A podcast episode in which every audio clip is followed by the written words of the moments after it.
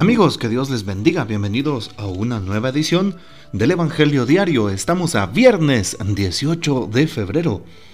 Hoy recordamos en la liturgia al beato Juan de Fiesole.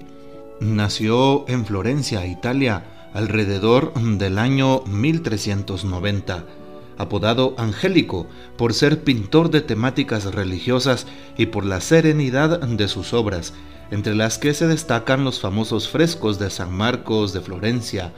Fue presbítero de la Orden de Predicadores. Siguiendo de cerca a Cristo, contemplaba interiormente lo que expresaba en sus pinturas, para atraer a los hombres a los bienes eternos. Falleció el 18 de febrero de 1455. Pidamos pues su poderosa intercesión. Hoy tomamos el texto de San Marcos capítulo 8 versículo 34 al capítulo 9 versículo 1. En aquel tiempo Jesús llamó a la multitud y a sus discípulos y les dijo, El que quiera venir conmigo que renuncie a sí mismo, que cargue con su cruz y que me siga, pues el que quiera salvar su vida la perderá pero el que pierda su vida por mí y por el Evangelio la salvará. ¿De qué le sirve a uno ganar el mundo entero si pierde su vida? ¿Y qué podrá dar uno a cambio para recobrarla? Si alguien se avergüenza de mí y de mis palabras ante esta gente idólatra y pecadora, también el Hijo del Hombre se avergonzará de él cuando venga con la gloria de su Padre entre los santos ángeles. Y añadió, yo les aseguro que algunos de los aquí presentes no morirán sin haber visto primero que el reino de Dios ha llegado ya con todo su poder. Palabra del Señor, gloria a ti, Señor Jesús. Escuchamos este texto, continuamos leyendo la secuencia de San Marcos en estas semanas. Importante saber cómo este capítulo 8 y el versículo primero del capítulo 9 nos muestran a Jesús predicando a la multitud y también a sus discípulos, y les invita a seguirle. Sabemos que Jesús invita a todos a que lo sigamos. El problema es que muchas veces lo seguimos con egoísmo, lo seguimos con vanidad, lo seguimos con otros intereses mezquinos. ¿Cómo estoy siguiendo a Jesús en este tiempo de mi vida? Sería la pregunta clave. Pues me dice el texto de hoy, el que quiera venir conmigo, que renuncie a sí mismo y que cargue con su cruz. ¿Qué significa renunciar? Renunciar significa dejar por un lado todo aquello que no va con el reino de Dios. Renunciar significa también pues excluir de mi vida aquello que no me agrada o que no me ayudará. Así es, no decirle no a todas aquellas cosas que pues están en contra de mi alma renunciar, ¿sí? dejar por un lado y cargar, el que cargue, el que renuncie a sí mismo y cargue con su cruz, cargar con la cruz, cargar con mi cotidianidad, cargar con la misión que Dios me ha dado, cargar con mis alegrías y con mis tristezas, cargar con mis acciones pastorales, evangelización y gozos, como también cargar con mis fracasos pastorales, con todo aquello que no pues ha sido bien recibido por los demás. Cargar con la cruz no es solamente la cruz referida eh, al mal o, que signifique el sufrimiento y el dolor. La cruz tiene que ver con toda mi existencia, incluso con las cosas positivas que están a mi alrededor. Y nos dice el texto, el que quiera salvar su vida la perderá, pero el que la pierda, por mí y por el Evangelio la salvará. Estoy dispuesto a perder la vida por Jesús? ¿Cuánto estás dispuesto a dar por Dios? Recordemos algo, un principio fundamental que suelo recordar a los jóvenes y a todo el pueblo santo de Dios. Jesús no solo vale la pena, vale la vida. ¿Cuántos hombres y mujeres han dado su vida? Laicos y laicas, catequistas, personas comprometidas con la fe, sacerdotes, religiosos, religiosas, obispos, que han muerto por el Evangelio, que han dado su vida por el Evangelio, por el anuncio del reino, por amor a sus hermanos. Por eso nos dice hoy, quien quiera salvar su vida la perderá. ¿Cuántas personas quieren salvar su vida? ¿Cuántas personas no quieren arriesgarse? ¿Cuántas personas no quieren asumir una responsabilidad? ¿Cuántas personas no quieren estar en un servicio? Sí, eso significa salvar la vida.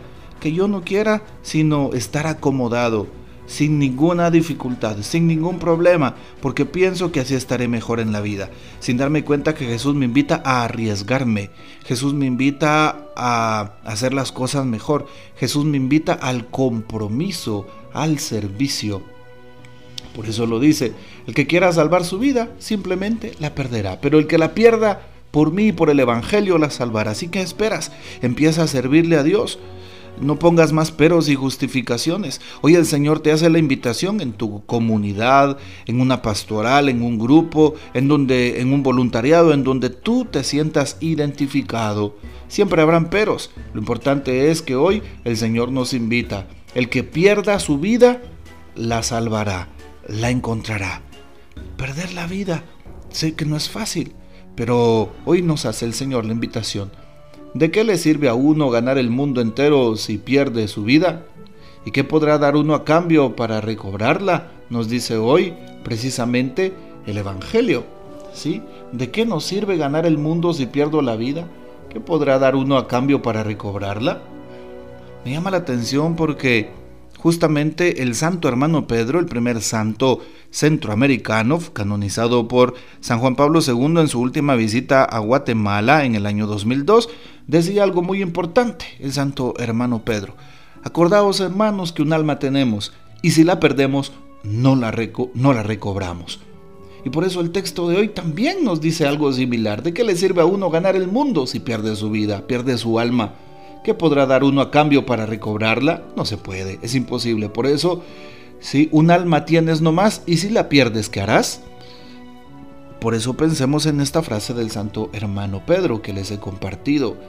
Es indispensable entonces pensar en mi alma. Yo solo pienso acá, en este mundo. Muchas veces pensamos como seres humanos que, que, que, somos personas no limitadas, sino como si fuéramos a vivir eternamente. Y por eso hoy el Señor nos invita a pensar en el futuro, a pensar en mi alma, a pensar qué pasará más adelante. También hoy Dice el texto, si alguien se avergüenza de mí, de mis palabras ante esta gente idólatra y pecadora, también el Hijo del Hombre se avergonzará. El Señor se avergonzará si nosotros nos avergonzamos. Por eso debemos de ser evangelizadores, misioneros, hablar con Dios para luego hablarle de Dios a los demás.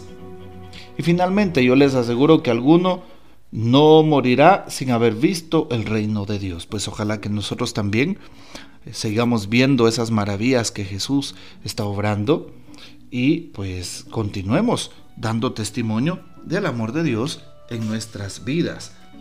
Hoy tomamos también una reflexión muy importante y es justamente la reflexión del Papa, el Papa Francisco, que nos dice al respecto del Evangelio que hemos escuchado hoy.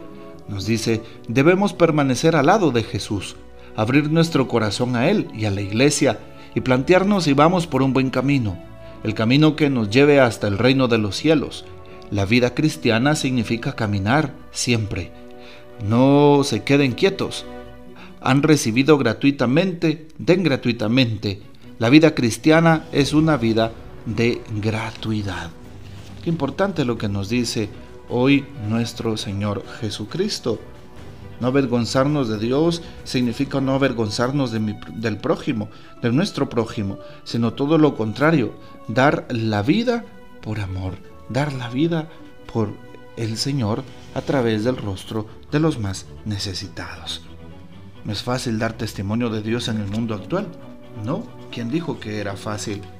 No es fácil ser cristiano en un pueblo en un tiempo tan relativista no es fácil eh, ser portador de las virtudes y valores del Evangelio para vivirlas a cabalidad. ¿Sí? Suena una locura que debamos perder nuestra vida para salvarla, como lo dice Jesús hoy. Que debamos sufrir y sacrificarnos por los demás para ser realmente felices.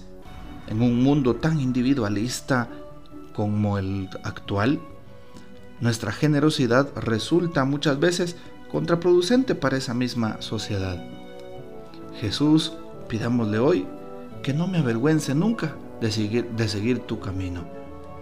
Así le vamos a pedir a nuestro Señor Jesucristo. Bien, sigamos entonces meditando en este día y dando gracias por esta semana que hemos finalizado.